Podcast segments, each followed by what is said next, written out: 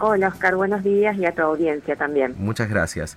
Eh, importante, ¿no? A veces eh, generar propuestas o debates con una gran cantidad de consumidores eh, del tabaco en nuestro país, ¿no?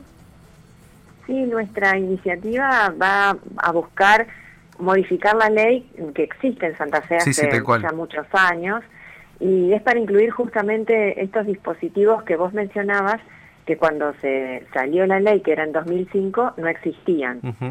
Eh, la verdad que la ley fue pionera, fue anterior a la ley nacional y la ley que rige en Santa Fe, que, está vigente, eh, impide, por ejemplo, fumar en lugares cerrados, en restaurantes, en bares, cosas que hoy nos parece totalmente normal, pero que antes de 2005 no era así, se podía fumar. Es verdad. Y bueno, hoy sería impensable, impensable eso, ¿verdad? Ya la sociedad cambió y, hoy día si alguien quiere fumar en un ambiente cerrado, aunque sea privado, aunque sea la casa de un amigo, sin duda le va a tener que preguntar, ¿no? porque se considera muy invasivo prender un, cigarrillo en un ambiente cerrado y, y de esta manera, de alguna manera, invadir la posibilidad de decidir de los otros. Sin embargo, los vapeadores y los dispositivos electrónicos no, no están comprendidos en esta, en esta ley.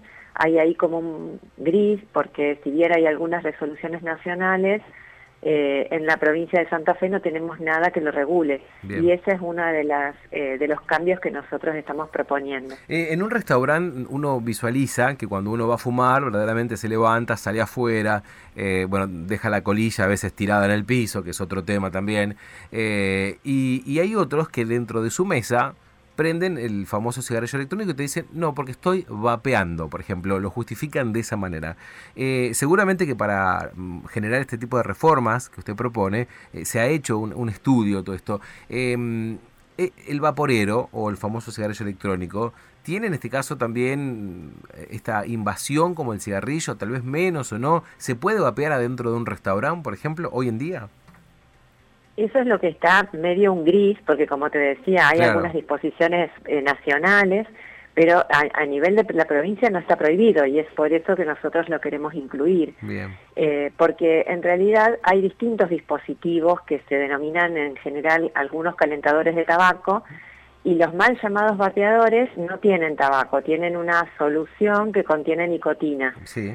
Eh, de pero no es no se llama bien vapeador porque en realidad no es solo vapor, es una especie de aerosol que contiene muchas sustancias, además de nicotina, y la nicotina es la sustancia adictiva, entonces aunque no contengan tabaco, también generan una situación de invasión del espacio con esos vapores, que como te decía no son vapores, no son solo vapores, también hay aerosoles. Nos, nos parece que también deben ser regulados y deben ser incluidos en la normativa actual. La principal recomendación es prohibir el consumo de todo ese tipo de productos en ambientes cerrados. Otra de las modificaciones es la propuesta que, que, tiene que ver con la publicidad, ¿no? Sí, esa es la que trae controversia con los minoristas, los kiosqueros. Exacto. Eh, porque nosotros ahí lo que proponemos es que los productos de tabaco no se puedan exhibir en los kioscos.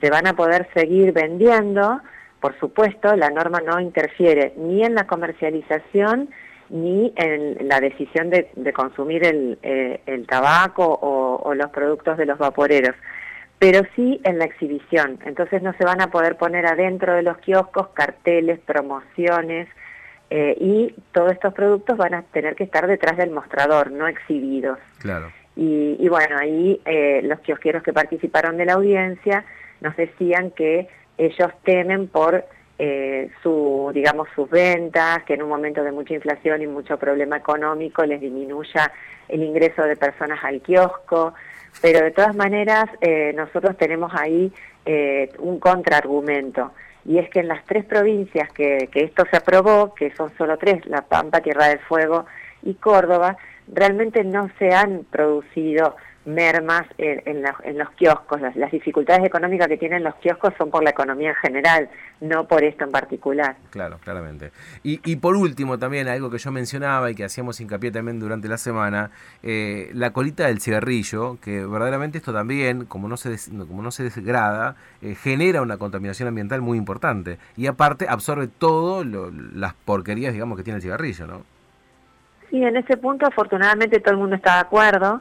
Eh, todos los que participaron de la audiencia lo vieron bien, y es eh, no disponer las colillas, no tirarlas en el espacio público, en la vía pública, en los parques, en las plazas, en las playas, porque realmente, como vos decís, ensucian, pero además contaminan mucho, contaminan muchos litros de agua, generan microplásticos, porque las fibras que están adentro de ese papelito son de plástico y de, y de acetato de celulosa modificada, y eso se, se rompe y se va metiendo en todos los ecosistemas.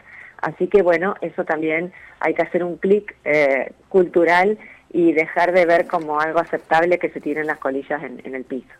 Erika, le agradezco por su tiempo, gracias por el espacio y bueno, y ojalá que esto se pueda aplicar lo más rápido posible para todos aquellos que no fumamos. Bueno, muchas gracias a ustedes y, por la salud de todos y todas las santafesinas. Tal cual, claramente. Un, un beso, hasta luego. Hasta luego.